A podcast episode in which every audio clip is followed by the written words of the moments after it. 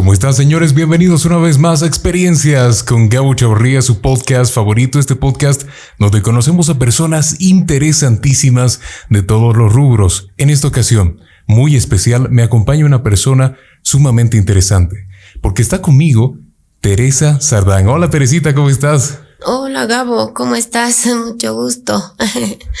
¿Cómo te trata esta tarde? Un poco calurosa, creo, aquí en el estudio. Ah, riquísimo el estudio, muy acogedor. Qué bueno, ¿no? Me alegro, es un gusto tenerte. Es sin duda un espacio para compartir experiencias de todo tipo y también, bueno, gran parte de, la pequeña introducción que yo puedo dar sobre Teresita. Sobre todo vamos a enmarcarnos esa realidad de las personas eh, no videntes, como es su caso, porque es importante sobre todo resaltar todo tipo de aspectos de su día a día, cómo los viven, para que así también tengan en sí las personas una idea clara. Pero como acostumbramos a empezar todas las entrevistas, Teresita, no puedo, sin duda, bajo mi concepto y los de mis fans, no puedo definirte así tal cual porque tal vez me está o me estoy olvidando algo, me falta algo. Así que bajo tus propias palabras, ¿quién es Teresa Sardán? gracias, Gabo.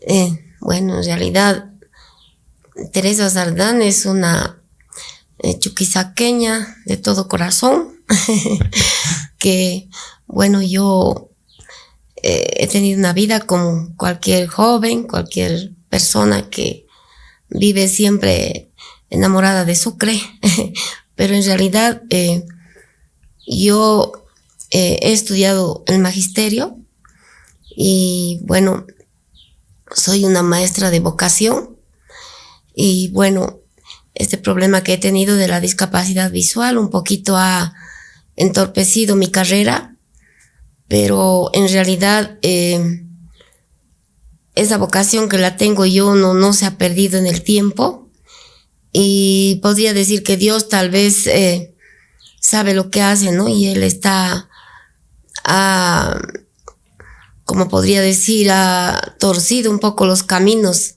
hacia gente donde yo puedo seguir de alguna manera educándolos. En realidad yo soy eh, presidenta de la Asociación Mutualista de No Videntes.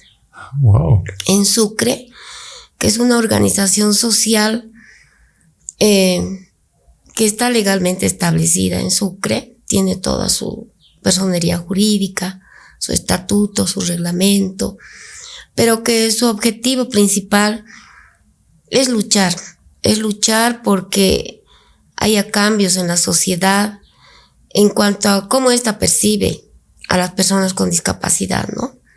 Y es una lucha constante que hacemos en la parte social eh, por hacernos ver como personas que podemos desenvolvernos eh, en todo lugar, siempre y cuando también la sociedad nos ayude, ¿no?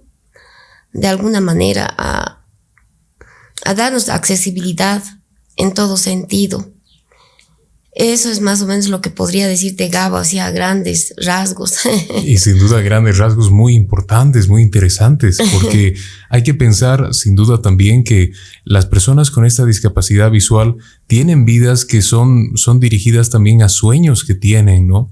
Mm, todas las personas tenemos sueños, todas las personas también queremos realizar ciertos proyectos en nuestras vidas y también gran parte y resaltar, Teresita va a constantes capacitaciones para el liderazgo, considerado una líder sin duda en el, en el medio, porque es aprender y sin duda te pasó. ¿Cómo fue el momento en el cual tuviste que cambiar? Seguro cambiaste muchas cosas de tu vida normal, tu vida cotidiana. ¿Cómo fue ese, ese cambio tan drástico? Eh, realmente, bueno, en una primera instancia, fue realmente un cambio terrible, ¿no? Muy difícil de afrontar, puesto que yo eh, tenía el 100% de visión y estaba en la plenitud de desarrollar mi profesión aquí en Sucre, pero sin embargo, el, aproximadamente el 2007, empecé a sentir algunas molestias oculares y bueno, hice algunas consultas médicas y lamentablemente me vino una neuritis que no la pudieron controlar. Y bueno, hasta el 2008 de pronto perdí totalmente la vista, ya te puedes imaginar. El golpe fue grande, no solamente para mí, sino también para mi familia, para mis hijos que estaban prácticamente pasando de la adolescencia a la juventud. Pero sin embargo, en ese momento también tuve, eh, así como ahora, ¿no? La, la visita de una persona del Instituto Aprecia, que es un centro de rehabilitación muy importante aquí en Sucre. Y obviamente la directora eh, no me habló con mucho cariño. en realidad fue un poco dura, pero creo que a veces la vida mm, nos pone en estas circunstancias donde tenemos que afrontar estas cosas que son duras, duras, ¿no? Y ella me dijo, bueno, tienes dos caminos. Uno, quedarte en tu casa y llorar hasta que te venga la muerte. Y otro es afrontar este desafío y empezar de nuevo, empezar de cero. Entonces te puedes imaginar lo que significó para mí de pronto no poder escribir, de pronto no poder leer. Yo soy maestra de literatura y de estudios sociales. Leía bastante. Eh, entonces eh, fue realmente un momento, como te digo, muy, muy, muy, muy trágico en la vida. Pero tengo que reconocer que aprecia mm, con estas palabras. Eh, tuve que pensar y meditar. Otra gran fuerza que me ayudó a, enfrentar ese desafío fue el cariño de, mi familia, ¿no? Eh, el verlos a mis hijos, esa necesidad que ellos tenían todavía de una mamá que, que participe en sus vidas, que los oriente, que los acompañe, eh, es algo que te hace romper todo tipo de barreras. Y es así que yo decidí tomar el camino que me dijo la directora, ¿no? Es decir, eh, pasaron dos o tres meses, tuve que, desde luego, renunciar a, mi, a mis ítems, tanto del colegio particular como fiscal, y bueno, entrar como alumna aprecia y aprender a, escribir en braille y aprender a manejar la computadora con un lector de pantalla. Y bueno, gracias a estos aprendizajes y a manejar el bastón para poder caminar y volver a ser eh, relativamente independiente, ¿no? y bueno, eh, Dios la verdad nunca me ha desamparado y creo que Él me ha dado esa fortaleza. Y ahí estamos ahora, Gabo, con estos nuevos aprendizajes eh, que me han permitido otra vez ver la vida con entusiasmo. Excelente, qué, impresionante. Y, y, gran parte de traerte es para que la audiencia también entienda que muchas veces en la vida aparecen cambios que no imaginamos tu casa, en tu caso, sorprendente saber que justamente eras profesora de literatura y que un cambio así pues no es nada esperable, ¿no? Pero ante estos cambios rotundos, solamente queda sacar la fuerza de donde no la hay dentro del corazón, incluso cuando son, son situaciones difíciles, siempre con la compañía de Dios, y así poder salir adelante. Seguro que así también, como nos escuchan, deben haber otras personas que les ha pasado esto, que están en esta situación con una discapacidad visual. Y, también te pregunto, hay algunas que muchas veces siguen teniendo miedo. Esas dos decisiones las tomaron, pero, pero ¿qué puedo? Tengo que aprender todo desde cero. A esas personas te ha tocado ver algunos que no, que no son parte o no quieren ser alumnos de aprecia o no quieren aprender a vivir una nueva vida. Sí, he conocido personas que desgraciadamente eh, no han aceptado, no han aceptado esta discapacidad y bueno, en cierta forma se han convertido en una carga para la familia, ¿no? una tristeza, porque yo pienso que cuando vemos un miembro de nuestra familia reducido a no poder participar en nada, eh, la depresión no solamente embarga a la persona afectada, sino a toda la familia, ¿no? Y ha sido una decisión que esas personas toman y que, eh, sobre todo las personas mayores, ¿no? Porque vemos que los niños, los jóvenes, generalmente afrontan este desafío y salen adelante y salen bien. Te diré que ellos eh, sobrepasan las expectativas. sí. bien. Sí. Y es seguro que eso también me deja pensando seguro que también hay personas que son muy propositivas, ¿no? Que incluso saben que al primer día que conocen de su situación intentan salir adelante, tienen proyectos, porque también pensamos y la sociedad erróneamente podría llegar a pensar que una persona con discapacidad visual no tiene sueños ni metas ni proyectos, pero hay personas muy propositivas y muy proyectistas en ese sentido. ¿Qué, ¿Qué, se puede hacer para animar sobre todo a las personas con discapacidad visual a que creen, a que emprendan, a que desarrollen proyectos y que entiendan que esto es simplemente parte de ellos, un cambio circunstancial ahora? Bueno, en realidad, mira, como te decía, ese es uno de nuestros objetivos principales de nuestra organización, el poder impulsar, empoderar a estas personas, eh, primero de sus derechos como personas con discapacidad, para, para que sean reconocidas dentro de la sociedad y, y les den su lugar. Dentro de mi organización tenemos, te cuento, un gran grupo de gente joven, porque ahí solamente pueden ingresar a partir de los 18 años. Hasta los 18 son todavía alumnos de aprecia del centro de rehabilitación. Pero cuando tienen los 18 años ya pueden ser miembros de esta organización. Entonces, allá que tenemos nosotros muchísimos jóvenes que están siguiendo carreras universitarias, tenemos muchos que han egresado de la carrera de Derecho, de la carrera de Trabajo Social, tenemos psicólogos, tenemos pedagogos, eh, pero el, el gran conflicto aquí viene cuando ellos tienen que enfrentar, enfrentar una sociedad algo cruel, ¿no? que tiene muchos mitos, eh, que te podría decir, hay mucha discriminación y para el colmo muchas veces mm, no hay accesibilidad. Desde la parte que podemos hablar de infraestructura, por ejemplo, tú puedes ver que que la ciudad es terrible para una persona con discapacidad visual, ¿no? Es poco accesible.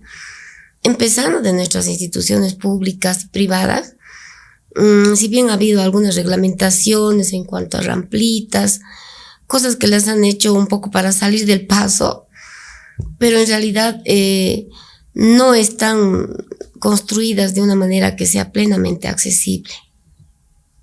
Claro, es, es, parte y aprovechando de, sacar del tema, es parte de entender que muchas veces nosotros vemos o la sociedad ve a, a, las personas con discapacidad visual como tal vez incluso desde la mirada de las instituciones, hay que procurar esto, esto, esto, pero nunca les preguntaron qué quieren ustedes.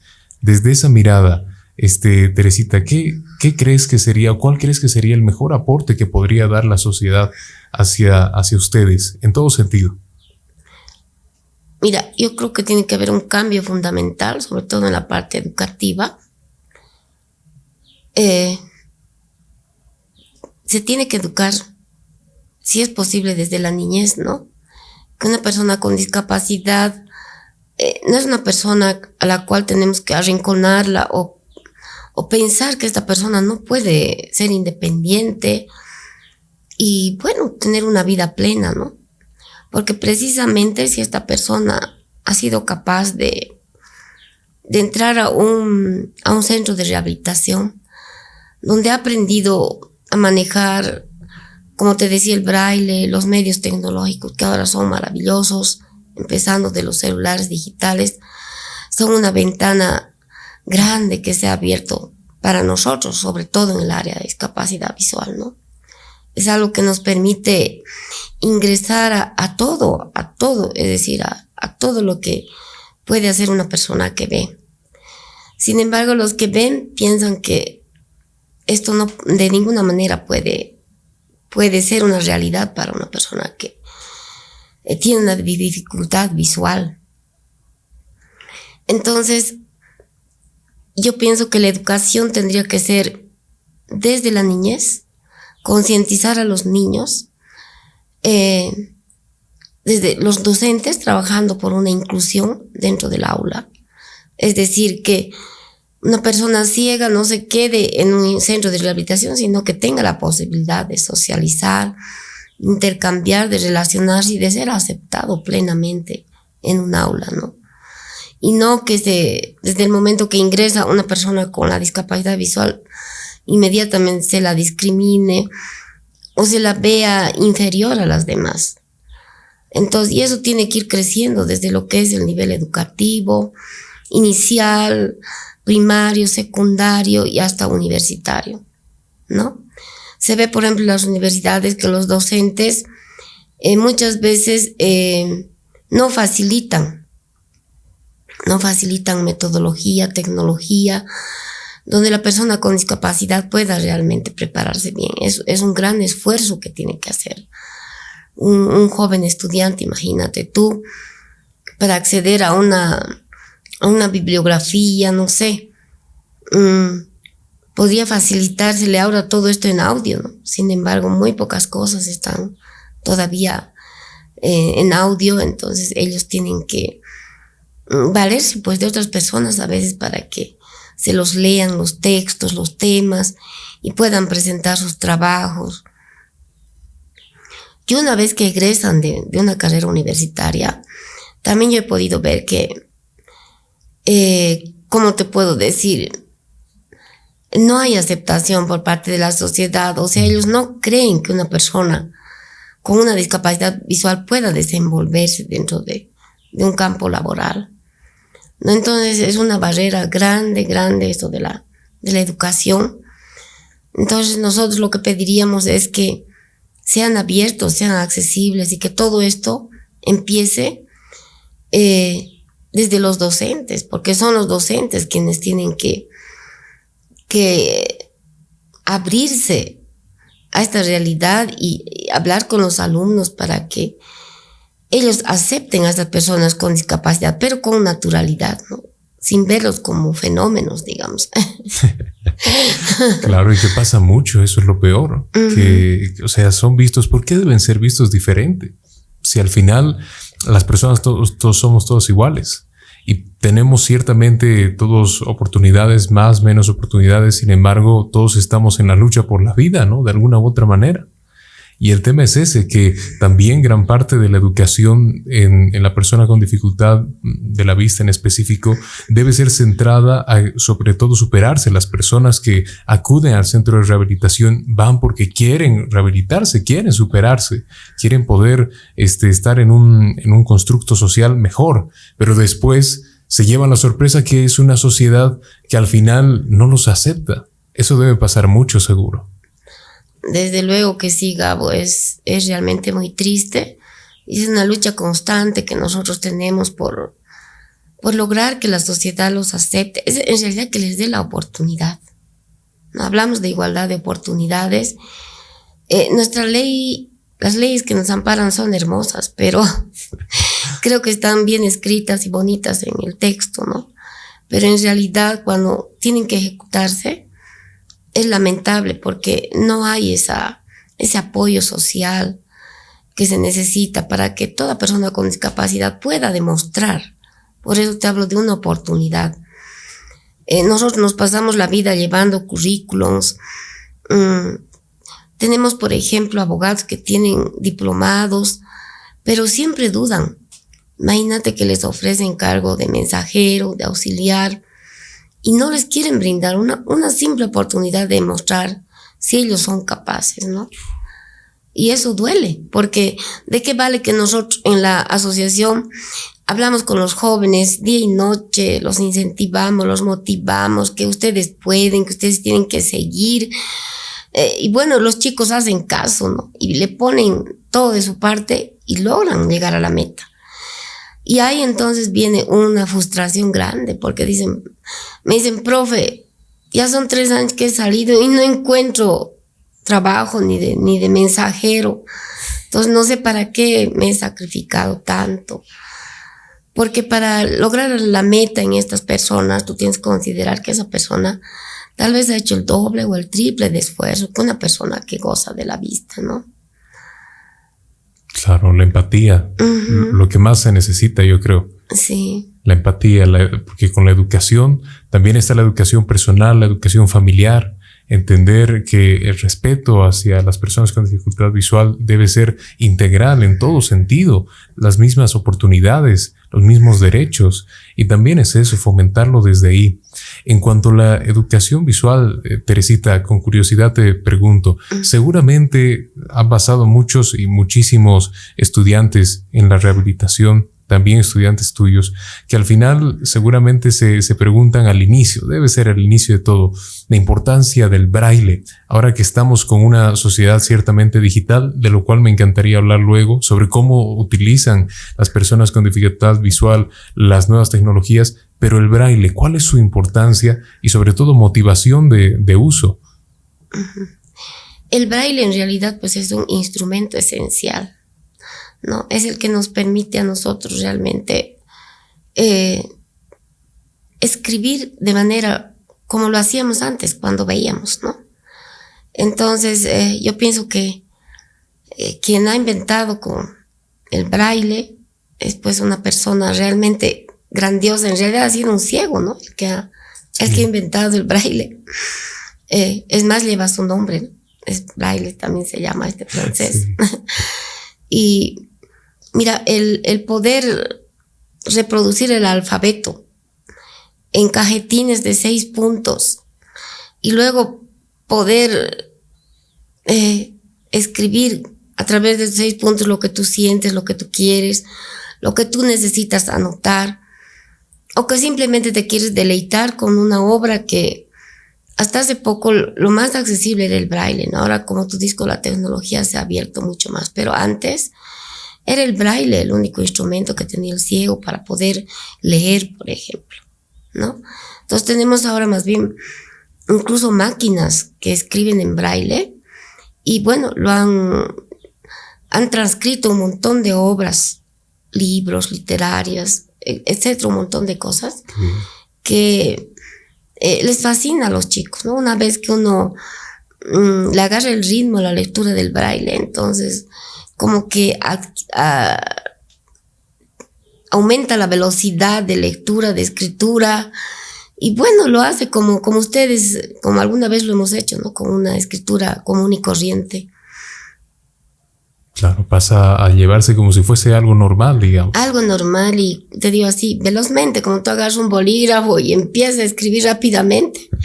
Igualmente nosotros agarramos nuestra pizarrilla, nuestro punzón y empezamos a, ahí escribir eh, cualquier cosa que no sea útil para recordar, para tomar notas, apuntes. Por ejemplo, todos los estudiantes generalmente mm, asisten a clases con su pizarrilla, ¿no? Porque esto les permite hacer tal vez mapas conceptuales, resúmenes, eh, escribir palabras claves, eh, como lo hacemos, como te digo, cuando, cuando nosotros vemos, ¿no? Claro, es prácticamente un hábito y ese es el objetivo tal vez, que se haga un hábito para que así tenga una forma de, comunicarse, ¿no? Una forma cotidiana. Así es. Qué excelente, qué excelente. Y es, y es algo también que llama la atención entrando en este, en este campo, que se hayan transcrito tantas obras. Eso es súper importante porque también le da la posibilidad, hay personas con dificultad visual que lastimosamente nacieron así, ¿no? Tal cual no tuvieron esa chance de, poder, por ejemplo, me imagino, habrá sido un, un, paso fundamental haber visto durante la niñez. Así uno sabe cómo son los colores, cómo son tal vez incluso cómo se ven ¿no? los objetos. hay personas que no tuvieron esa chance. Seguramente que les toca ver y entre tus alumnos ves Teresita. A esas personas, ¿qué, qué las motiva a seguir? Sobre todo si es que ya están acostumbradas. Mira, tengo varios compañeros que son ciegos de nacimiento y es impresionante cómo ellos captan el mundo. Como tú dices, yo me admiro, tengo un compañero que él ha nacido ciego y muchas veces yo le, le pregunto, ¿no? ¿Y tú cómo te imaginas los colores? Porque eh, realmente eh, el que Dios me haya prestado la vista hasta cierta etapa de mi vida, yo le agradezco muchísimo porque esto es ya para mí algo, algo muy valioso, ¿no? Que, que tal vez me ha ayudado en mi rehabilitación bastante. Pero ¿y qué de los niños, como tú dices, que nacen ciegos, que nunca han podido ver los colores, que nunca han visto el cielo, las nubes? Eh, o solo perciben el calor del sol, pero no, no saben cómo es el sol. Pero como te digo, su percepción es tan grande, tan profunda, que muchas veces te sorprendes y ellos se acercan mucho a cómo realmente eh, son los colores, eh, cómo son las nubes, cómo es el cielo. Te lo describen como, como si realmente alguna vez lo hubiesen visto. Wow. Y yo no sé si, si esto es un don divino o es que nuestra naturaleza humana es tan grande que muchas veces nos, nos adecuamos tanto a una situación que nos permite pues eh, vencer todas estas barreras. Qué impresionante, me quedo impresionado. Realmente parece un don divino, ¿no? No haber visto nunca, por ejemplo, el sol, pero dar, dar características parecidas. Quién sabe, a veces dicen que, y debe ser cierto, me lo confirmarás, que se agudizan los otros sentidos. Exacto. ¿Es cierto eso? Sí, sí, sí. O sea, el sentido del oído se agudiza bastante. Y también el del tacto, ¿no? Son dos sentidos que se desarrollan increíblemente. Es por eso que el braille, por ejemplo, sin un buen desarrollo del tacto, sería bien difícil poder leer. Porque eh, los puntos están bien seguiditos. Mm. Entonces tienes que tener una sensibilidad tal para según vas recorriendo la hoja, tienes que ir captando si es la A, la B, la C y todas las letras para, para poder hacer la lectura, ¿no es cierto? Y el oído, obviamente, nos ayuda mucho en lo que es la orientación, ¿no? Gracias al oído, la persona que no ve puede en la calle desenvolverse perfectamente con su bastón y darse cuenta, por ejemplo, solo por el viento, por un, sonido muy lejano, si una movilidad está de venida o está de ida, o ya ha dado la vuelta a la esquina. Igualmente las personas, ¿no? Las personas que pasan cerca nuestro, eh, gracias a ese desarrollo auditivo podemos saber también si están muy cerca o si están bastante lejos. Y son cosas que las personas que ven generalmente no, no las toman muy en cuenta, ¿no? eh, ellos están un poco más limitados en el desarrollo de estos sentidos. Sí, exacto. Y, eh. seguro pasa que el oído sirve mucho para estar estable y sentir la orientación de estar cerca o lejos. Exacto. Así es. Así es. Yo, el compañero que te hablo, que es, que lo, ya lo conozco de muchos años, eh, yo me admiro porque él sale sin bastón a la calle. ¡Wow! Y yo le digo, me horrorizo porque le digo, te puedes chocar con un poste, te puedes caer a una boca de tormenta, te puedes chocar con una pared. Pero tú vas a creer que no le ocurre. Y él percibe, él percibe, así como, como ahora se han eh, estado escuchando que hay unos lentes ahora que la nueva tecnología está sacando para avisar a los cieguitos, ¿no? Si hay algún, alguna cosa que, con la que pueden chocarse pero él creo que ya lo tiene incorporado. incorporado. Sí, no se choca y camina perfectamente por la acera y baja y sube y cruza las calles. Y hasta a veces yo digo, no sé si verdaderamente no ve nada. o me está mintiendo. En serio, pero no hay duda porque él es, ha nacido así, con esa discapacidad, sí. Pero como se ve y como decíamos, puede llegar a ser un, un don divino. Y además, es importante resaltar eso. Y si te parece, Teresita, después de esta pequeña pausa, hablamos de la tecnología y cómo ha influido en ustedes. ¿Te parece? Ay, claro que sí, Gabo. Perfecto. Está muy bien. Excelente. Enseguida volvemos, señores. Sigan viendo experiencias y escuchando con Gabo Chavarría y en este caso con Teresita Sarna. La sarcopenia es la disminución de la masa muscular. La causa más frecuente suele ser la cesación de las actividades laborales y cotidianas por eso es que el grupo más afectado suelen ser las personas mayores. Poco a poco se va disminuyendo el músculo de tal manera que hay dificultad para caminar tramos largos, elevar las piernas, subir las escaleras, subir a un coche o a un autobús, levantarse de las sillas, etc. La mejor manera de combatir la sarcopenia es con una buena alimentación y ejercitándose cada día. Acude a tu reumatólogo para que te asesore y te trate de la sarcopenia. Y no olvides alimentarte bien y practicar ejercicios cada día. Es una recomendación de la doctora Blanca Elizabeth Herrera Velasco, médico internista y reumatólogo. Calle Padilla 337. Consultas al 464-377-27.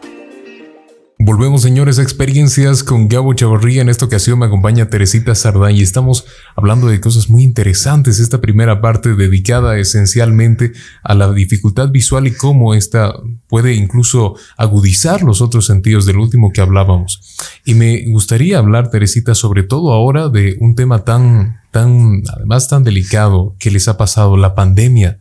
La pandemia, la cuarentena ha traído sin duda a todos los rubros mundos muy difíciles, desconocidos, con ellos la tecnología de por medio. ¿A ustedes qué pasó? ¿Qué hicieron? ¿Cómo les afectó? ¿Cómo se tuvieron que adaptar? Bueno, te cuento que la pandemia ha sido realmente como para todo el mundo terrible, ¿no? Pero para una persona con discapacidad visual ya te puedes imaginar. de pronto eh, nosotros no podíamos aceptar que alguien nos agarre del brazo ni se acerque mucho. Eh, no podíamos agarrarnos en los micros, en el transporte público de los pasamanos, de los asientos. Y la gente misma un poco, tampoco ya nos brindaba la misma ayuda, ¿no? Por el peligro al contagio. contagio. Entonces lo que hemos hecho es eh, adaptarnos, adaptarnos más a la, a la situación, porque no queda otra. En estos, en estos tiempos, como te digo, es una constante adaptación, creo, a lo que viene, a lo que viene. Y felizmente, realmente dentro de, de nuestro sector, no hemos tenido mucha gente que ha muerto por, la, por el COVID. Gracias a Dios, tal vez porque los cieguitos se han quedado en sus casas. Pero ¿en qué manera nos ha afectado? Por ejemplo, yo te voy a decir, nosotros tenemos reuniones mensuales en nuestra organización, en nuestra sede. Nos reunimos todos una vez al mes. Ah, qué bien. Para um, informar sobre proyectos, eh, un sinfín de cosas que pueden ser provechosas para, para los ciegos, ¿no?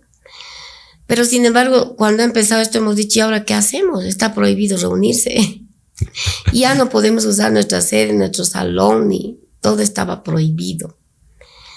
Entonces te cuento que si de alguna manera el COVID ha sido algo negativo para la salud, ha sido una motivación, un impulso para que los no videntes también empiecen a manejar nueva tecnología. En este caso, todos se han visto obligados a aprender a, entrar a las, eh, a Google Meets, a, en fin, a las diferentes plataformas, ¿no? Y a planificar nuestras reuniones virtuales. Wow. Y bueno, al principio no ha sido fácil, especialmente las personas mayores.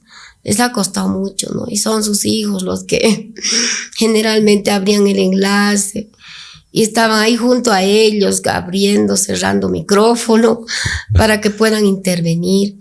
Pero ya cuando estaba prácticamente, ya estábamos saliendo de la parte álgida de la pandemia, hemos descubierto que una gran mayoría ya estaban presentes en las asambleas de forma virtual. ¿no? Entonces, imagínate, de alguna manera ha sido también un, un golpe, pero positivo. Positivo, sí. ¿No? Porque ha abierto una posibilidad más a la persona con discapacidad visual de poder entrar en este mundo tecnológico que es fascinante para todos.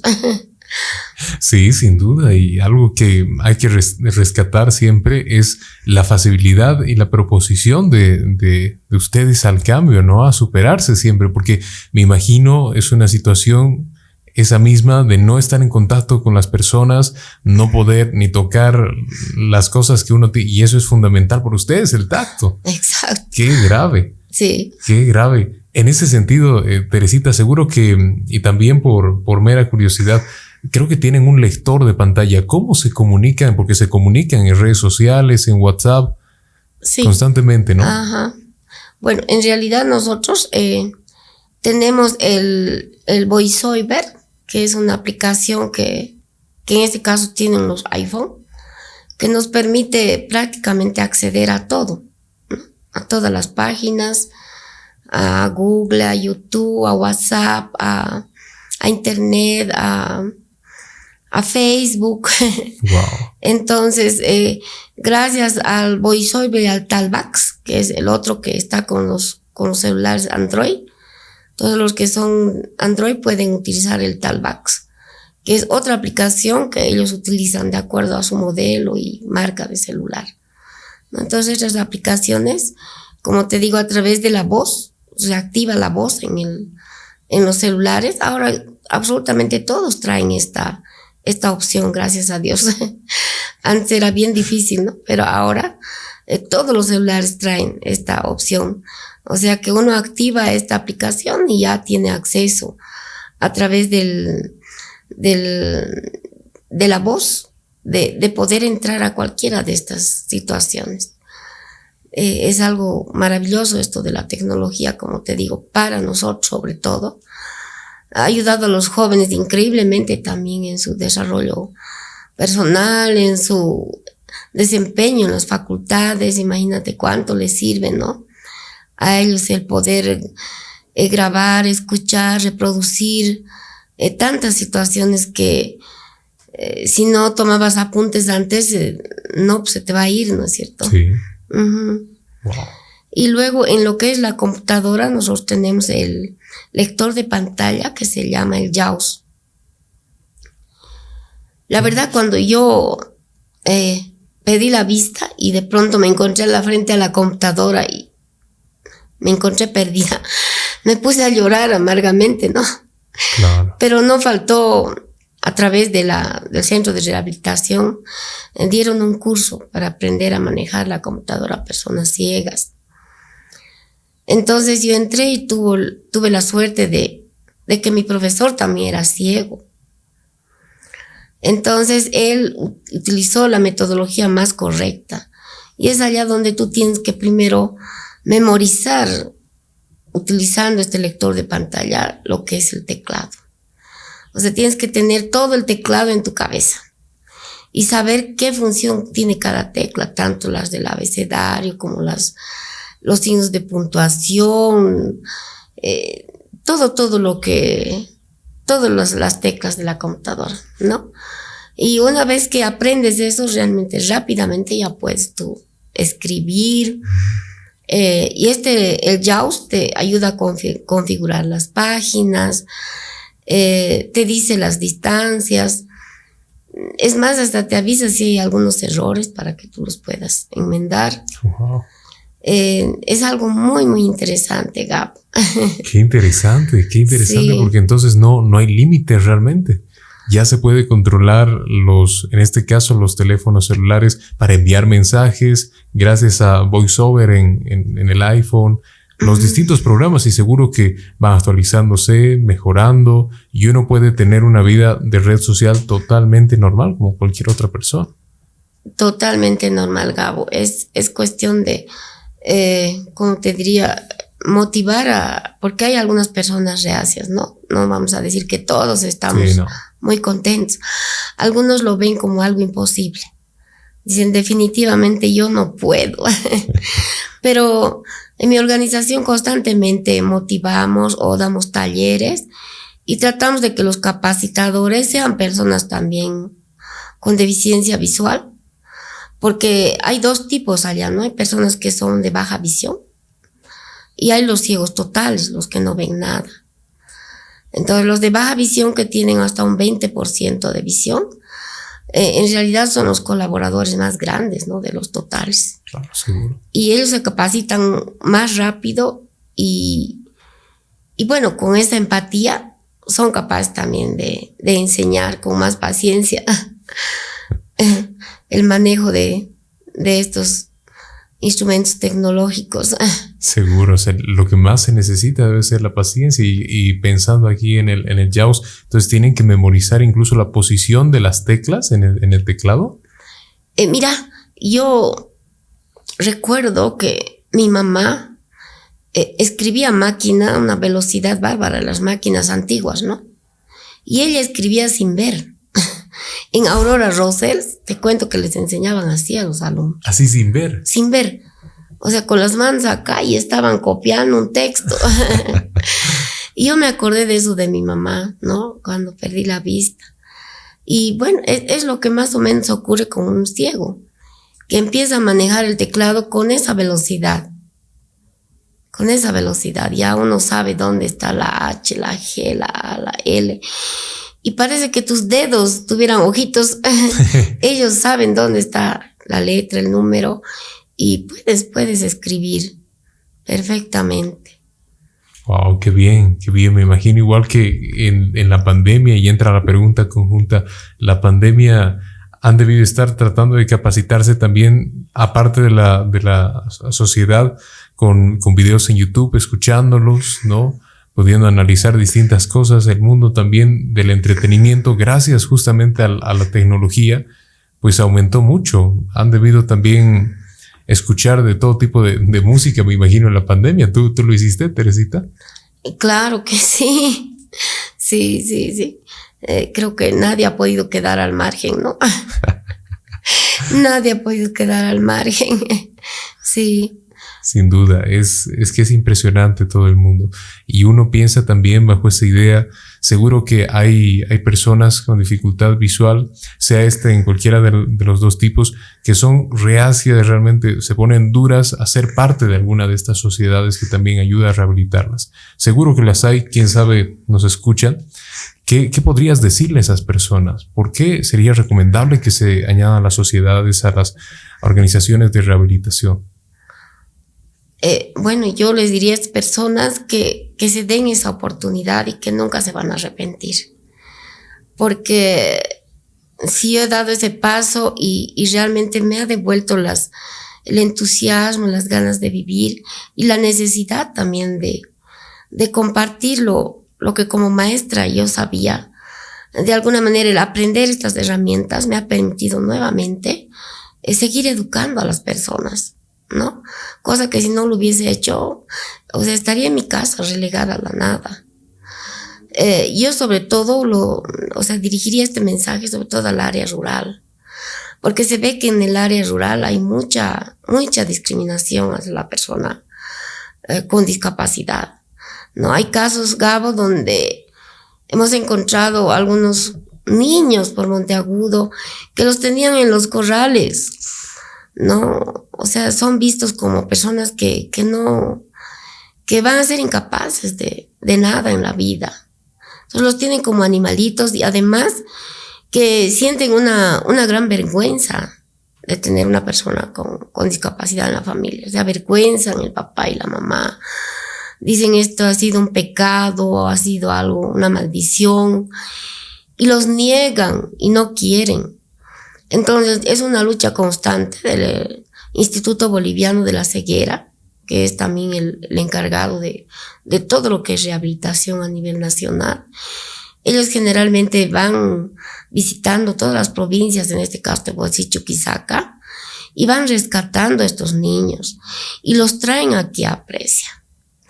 Y tenemos tantas generaciones que han salido de Aprecia que es increíble, Gabo. Estos jóvenes que se han rehabilitado, ay, mira, como te digo, leen, escriben, han salido bachilleres, eh, se han educado en colegios de educación regular, eh, han sido incluidos de alguna manera, ¿no? Tienen amigos que ven, que no ven, pero eh, al, al, final son grupos que inolvidables, ¿no? Como cualquier persona. Entonces, en el área rural, generalmente esto está negado para las personas que tienen una discapacidad.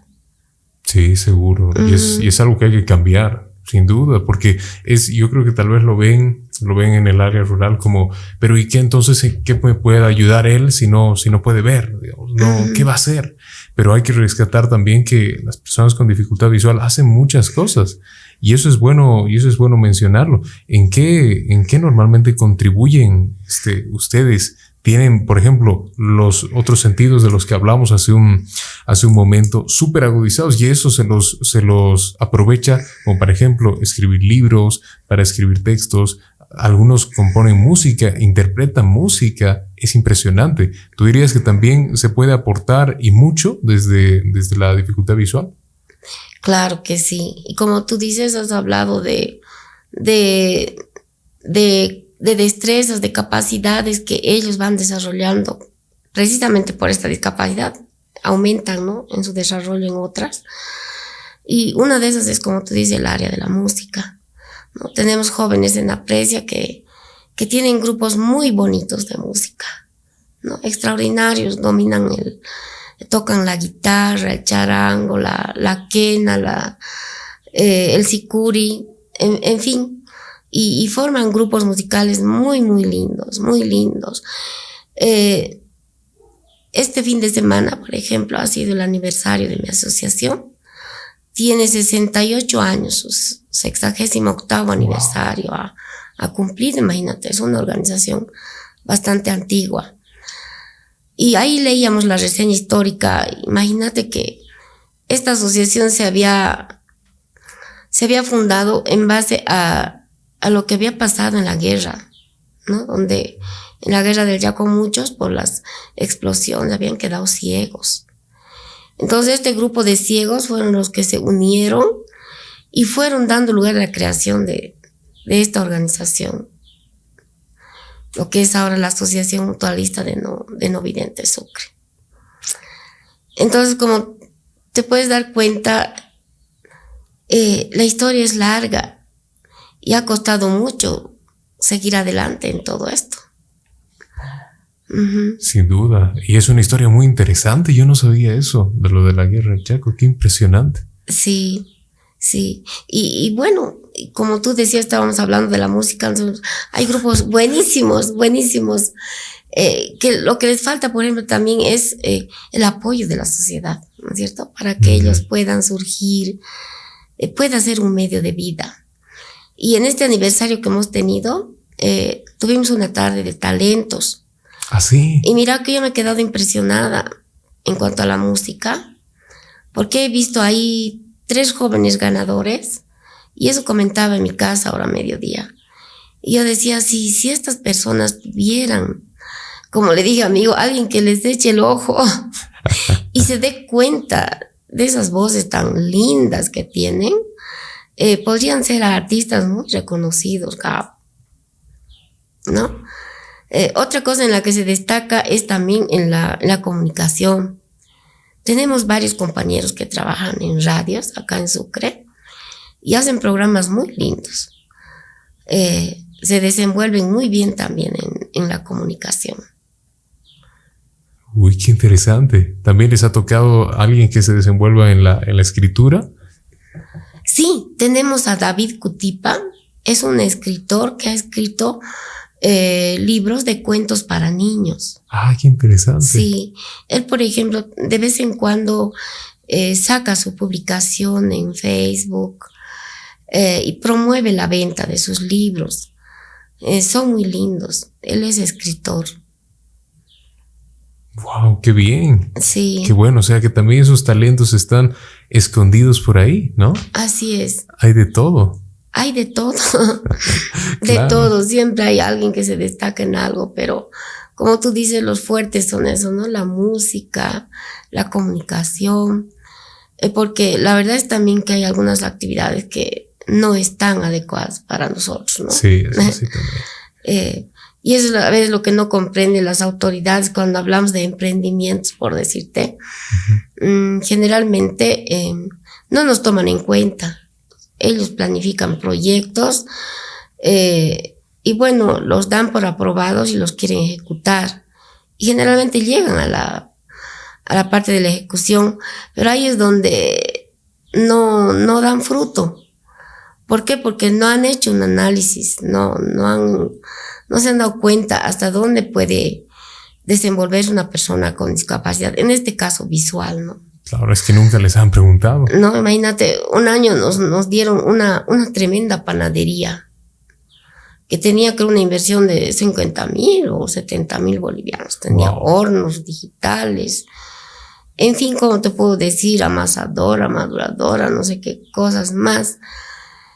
Pero dime, Gabo, una persona con discapacidad visual, eh, cuando llega ya al horno, ¿cómo puede hacer, no? Para, para poder ver el punto del pan. Eh, entonces, esto, si bien recibieron con gran entusiasmo, en la capacitación y en la práctica se dieron cuenta que ellos tenían miedo.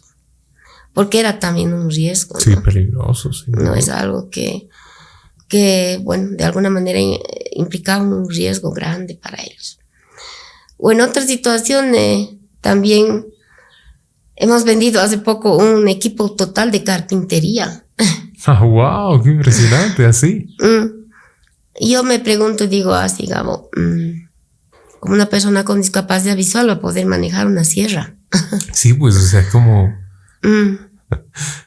Realmente ese es un problema, es un problema grave. Como, o sea, no les preguntan, ¿no? Y tampoco dicen primero veamos, capacítense y después nos avisan a ver para así ejecutar algo que les, que les sea útil. Que podamos desarrollar, ¿no es cierto? Que podamos hacer con seguridad. Entonces, eh, de esa parte, eh, nosotros pedimos a las autoridades que nos tomen en cuenta, ¿no? Que ellos hagan un análisis previo para ver realmente cuáles son nuestras capacidades, nuestras aptitudes, hasta dónde podemos llegar. Exacto. Y que muchos de ustedes llegan muy lejos por los talentos escondidos que están ahí. Y seguro que hacen, deben hacer algún tipo de deporte también para mantenerse, mantenerse sanos. ¿Hacen deportes, Teresita? Así es, así es. Mira, eh, nosotros tenemos el, el ajedrez. Uh, es más, he tenido la oportunidad de participar en un torneo en Buenos Aires. Ah, wow. Ah, ha sido muy lindo. He ido con un compañero. Eh, bueno, si bien yo no he podido llegar muy, muy, muy al primer lugar es porque no, no había, eh, no, no tenía mucha experiencia, pero esa vez clasifiqué y me animé a ir así de ciega, aunque mis, mis familiares, eh, bueno, vieron con horror, ¿no? Que yo vaya al exterior y, sin ver y lo vieron como lo último que, que podía haber hecho. Es más, uno me dijo, yo creo que has, enloquecido. Ah. Así me dijo. Pero un compañero que me enseñó el ajedrez a ciegos, ¿sabes qué? El ajedrez, el ajedrez a ciegas tenemos un tablero especial nosotros. Mira. No, tenemos un tablero especial donde las fichas están marcadas ¿no? Ya sea de las negras, de las blancas, hay una diferencia. Entonces, a través del tacto, nosotros podemos darnos cuenta hacia dónde están avanzando las piezas y si son del, del oponente o son de nosotros. Qué interesante. Sí. Y es así que tuve esa, esa gran experiencia hermosa de, de compartir allá con ciegos de, de toda Latinoamérica. Y bueno, eh, lo más lindo fue que mi compañero salió campeón latinoamericano. Sacó el primer lugar, Juan Antonio Loaiza es un ajedrecista capísimo. Y eso le ha, le ha permitido a él eh, participar en torneos a nivel internacional, en todo lado, a nivel mundial en realidad. Es una persona súper, súper inteligente. Y es también el que capacita aquí a los compañeros jóvenes a aprender este deporte, que es bien lindo, bien interesante. Otro deporte es el golfball, que es parecido al futsal. Mm. Esto más lo practican los jóvenes, porque ahí hay que tener, como te diría, eh, buena estabilidad y fuerza, ¿no? Eh, en realidad es una, son seis jugadores los que participan, tres contra tres. Y tienen los arcos, pero las pelotas eh, tiene una característica especial.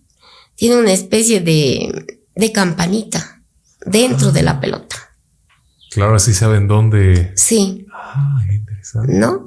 Entonces, eh, donde se mueva la pelota hace ese sonido. Entonces, el jugador, eh, como tú dices, ¿no? Nuestro sentido del oído está desarrollado. Entonces, capta rápidamente hacia dónde se está dirigiendo la pelota.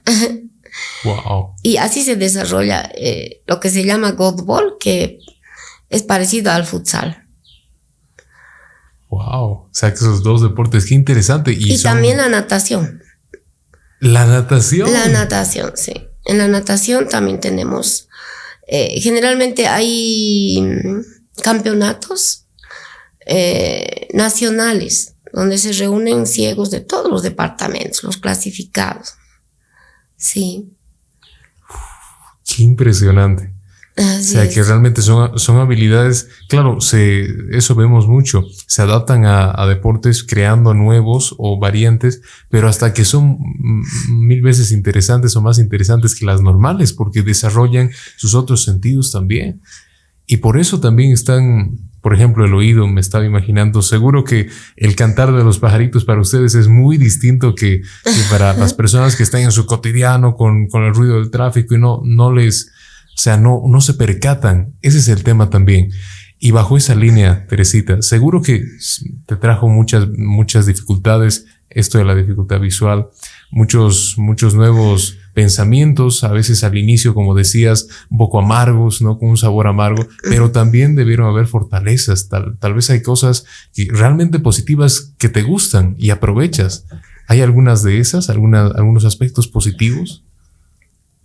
bueno, la verdad es que uno aprecia mejor tantas cosas, ¿no? Como tú dices, eh, el oír el canto de los pájaros, que a veces nadie le, ahora le da mucha, es más, hasta lo ve molestoso, ¿no? Sí. Pero para nosotros es tan lindo.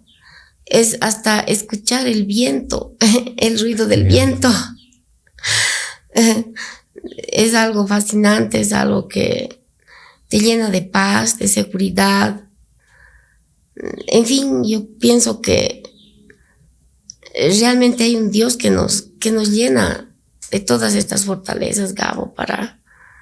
Y nos hace valorar tantas cosas que ahora eh, la gente no las valora, ¿no? No valora la naturaleza, eh, no valora, como tú dices, el sonido natural de, del campo, del viento, de la lluvia del olor de la lluvia. El olor de la lluvia. ¿No? Cómo nos llega a nosotros ese, ese aroma de, del suelo, de la tierra cuando ha llovido. Es algo muy delicioso que cuando tú ves creo que no tiene esa intensidad. Sí. sí. Es que cuando uno lo ve parece ser como, ah, sí, algo normal, pero la exquisitez está cuando uno, uno no se puede sentir el doble, debe sentir el doble entonces siempre en todo, ¿no? Escuchando. Y también debe ser con el olor de la comida, te, debe pasar. Ah, sí, sí, sí. Bueno, eso sí. con la comida sí. Sí, nosotros eh, percibimos mucho más con el olfato, ¿no? Eh, si las cosas están, bueno, ricas, realmente la saboreamos más, creo. Claro. O también de lo contrario, ¿no? Si, si no está muy agradable, igual manera. Claro, incluso más rápido se dan cuenta que está mal, ¿no? Exacto. Con el olfato y también con el gusto. Con el gusto, sí, también. También, de alguna manera, nos volvemos un poco exigentes. Seguro. un poco exigentes. Van diciendo este sí, este no. Sí. Y otra cosa interesante, Gabo, es que, mira, eh, cuando tú ves, hablas con una persona, o no, no hablas, solamente la ves, eh, te haces una idea, ¿no es cierto? Claro. Eh, dices, me ha caído bien, parece buena persona, o simplemente dices, no, me ha caído gordo, ¿no? no la paso así. Y cuando uno pierde la vista, no puede hacer esto. No puede. Entonces, ¿qué es lo que tú tienes que conocer a la persona? Y conoces el interior del que te está hablando, no el exterior. Claro. No, y muchas veces eh, ahí viene el engaño para los que ven, que se dejan llevar solo por la apariencia. Sí. Pero de repente te encuentras con una persona maravillosa y, y ella es todo por dentro, o él, ¿no? Tiene cosas lindas, pero que salen de adentro. Y eso yo he podido darme cuenta, ¿no? Que realmente cuando uno ve, eh, bueno, califica o da su, su parecer por lo que ve, por la apariencia de una persona. En cambio, cuando uno ha perdido la vista, sí o sí tienes que ver la parte de adentro para poder decir qué clase de persona es. Sí. Mm. Qué interesante y, mm. qué impresionante. Si te parece, Teresita, después de esta pequeña, bueno, nuestra última pausa, hablamos más a detalle sobre este tema de cómo las relaciones interpersonales que ustedes tienen. ¿Te parece? Claro que sí, Gabo. Está muy bien. Enseguida volvemos, señores. Experiencias con Gabo Ría. La sarcopenia es la disminución de la masa muscular. La causa más frecuente suele ser la cesación de las actividades laborales y cotidianas. Por eso es que el grupo más afectado suelen ser las personas mayores. Poco a poco se va disminuyendo el músculo de tal manera que hay dificultad para caminar tramos largos, elevar las piernas, subir las escaleras, subir a un coche o a un autobús, levantarse de las sillas, etc. La mejor manera de combatir la sarcopenia es con una buena alimentación y ejercitándose cada día. Acude a tu reumatólogo para que te asesore y te trate de la sarcopenia. Y no olvides alimentarte bien y practicar ejercicios cada día. Es una recomendación de la doctora Blanca Elizabeth Herrera Velasco, médico internista y reumatólogo. Calle Padilla 337. Consultas al 464-377-27. Volvemos de esta última pausa, señores, en experiencias con Gabo Chaurría y estamos charlando con Teresita Sardán. Teresita, muy interesante, sin duda estos, estos, dos, estos dos episodios que hemos tenido, de cada uno 30 minutos, a lo largo de la charla se ha visto que sin duda las personas con dificultades de visión tienen una vida y pueden tener una vida normal, repleta de tecnología, por ejemplo, que no es un obstáculo, más bien es una ventaja y una oportunidad para comunicarse con el mundo y que bajo talentos que aparecen de manera interesante pueden también expresarse, ¿no? Expresar al mundo lo que sienten. La música, también está la literatura que decíamos, es así que podríamos decir sin duda que la persona que, tiene dificultades de visión se expresa con el mundo y se comunica. Pero sin duda que también deben haber salidas, ¿no? A la par de hacer algunos productos y talentos, deben salir entre amigos, amigos que tal vez sí tienen este, visión o, todos juntos. ¿Cómo es su comunicación interpersonal en cuanto a la socialización? Es decir, cuando salen, ¿cómo es? ¿Cómo, cómo, cómo se logra? Bueno, en realidad en ese aspecto yo diría que somos tal cual las personas que ven. Eh, eh, cuando estamos en grupo es increíble, pero eh, ellos se abren y, expresan su naturalidad.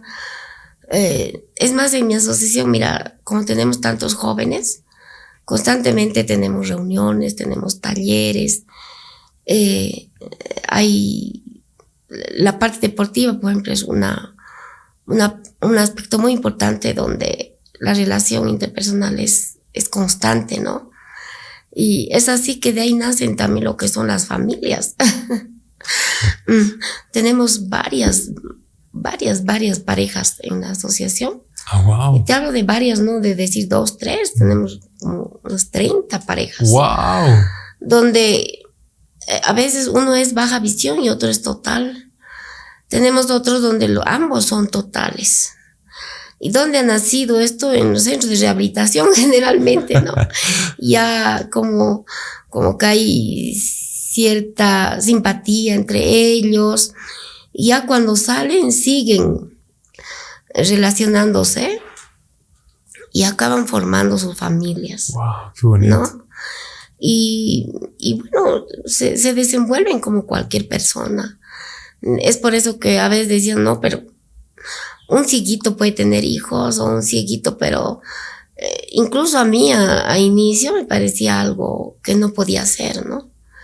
Pero la verdad es que sí, ellos forman sus familias, tienen sus niños. Eh, imagínate, eh, tengo una parejita, por ejemplo, ambos son ciegos y han tenido su bebé, ahora ya tiene como cinco años el niño. Eh, seguramente el problema que ellos tienen visual no es hereditario, ¿no? De manera que el niño ha nacido totalmente normal de sus ojitos. Qué bien. Entonces, eh, pero yo me, siempre me preguntaba y le decía a esta compañera, ¿y cómo has hecho tú para para poder atender al bebé, imagínate, bañarlo, vestirlo, los pañales, eh, cuidarlo cuando, pero aunque te parezca increíble, Gabo, lo hacen y lo hacen bien. Y desde luego que necesitan el apoyo, ¿no? Siempre, siempre necesitan mucha orientación, mucho apoyo, sobre todo de las personas que ven, que están cerca, pero salen adelante. Y tenemos así familias de cuatro, cinco hijos incluso Qué impresionante. Sí, entonces yo te diría que hay una relación interpersonal tal cual es en el mundo de los que ven, sin limitación alguna. Qué bien, qué bueno, incluso hay relación interpersonal con aquellos que los que ven, ¿no? Uno se puede adaptar fácilmente porque al fin y al cabo son relaciones sociales tal cual. Uno puede tener amigos este, con visión o sin visión, igual, se desarrollan igual. Así es, Gabo. Yo cuando llegué a Córdoba, en Buenos Aires, eh, nos tenían que esperar allá los que están organizando el torneo, ¿no? Y me recibió un boliviano. Eh, él tenía que acogerme en su casa hasta el día siguiente para llevarme donde se iban a desarrollar los torneos. Y me sorprendió mucho porque él estaba casado con una cordobesa que que tenía el 100% de visión. ¡Wow! Y yo me admiré y le dije, ¿cómo es así que tú que ves, eh, que, manejas? Que, y tenían tres, cuatro hijos. mira, una familia súper feliz. y ella me dijo, es que yo me he enamorado de él, me he enamorado totalmente, no lo cambiaría por nada. y muchos años, hasta ahora mantengo todavía eh, así mando mensajes, nos saludamos de vez en cuando con esta familia. Ya ellos van por los nietos. ¡Wow! Por los nietos. Sí, pero ahí, ahí te puedo decir, mira, cómo está todo, esa relación que tú dices, se, se da todo, a todo nivel. Qué bien, qué bien, me alegro. Y eso es, y esa es una prueba más de que las personas con dificultad de visión son personas normales como cualquiera de nosotros y deben tener igual de oportunidades que cualquiera de, las personas en una sociedad. Eso es importante remarcarlo. Y además, una, una pregunta que casi siempre las hacemos este, al final, Teresita, es que seguramente tú que estás dedicándote también a dar algunos talleres, cursos de capacitación a tus alumnos, siempre sobre este tópico, ha llegado a ser también no solamente un, gusto hacerlo para ellos, porque debe motivarte mucho, sino que en tanta rutina también te quita bastante tiempo. Pero en esos tiempos libres, ¿qué haces? ¿Escuchas música? Tal vez este, disfrutas un poco el aire libre. ¿Qué haces en tus tiempos libres? Mm, sí, como tú dices, mi debilidad es la música. Eh, la música me encanta, es, es mi compañera, es la que eh, no sé, me hace cambiar de, eh, cuando estoy un poco deprimida o triste, yo me pongo música y cambio totalmente. me lleno de energía, me revitalizo. Otra cosa que me fascina también es el campo, ¿no? A pesar de que ahora eh, el campo, campo es un poco inaccesible, digamos, para mí, ¿no? Siempre tengo que ir muy bien acompañada porque allá no, no están las calles, las aceras, y un poco me limito en, en poder, eh, como lo haría el que ve, correr, ¿no? Expandirse. Pero de todas maneras, como tú dices, el, el sentir el, el, el, viento, el balanceo de los árboles, los animales, eh, todo eso también es algo que, que realmente eh, me fortalece me llena de vida. Qué bien, qué bien, Teresita. ¿Tienes algún artista particular que te guste? A ver, bueno, entre los cantantes hay muchos.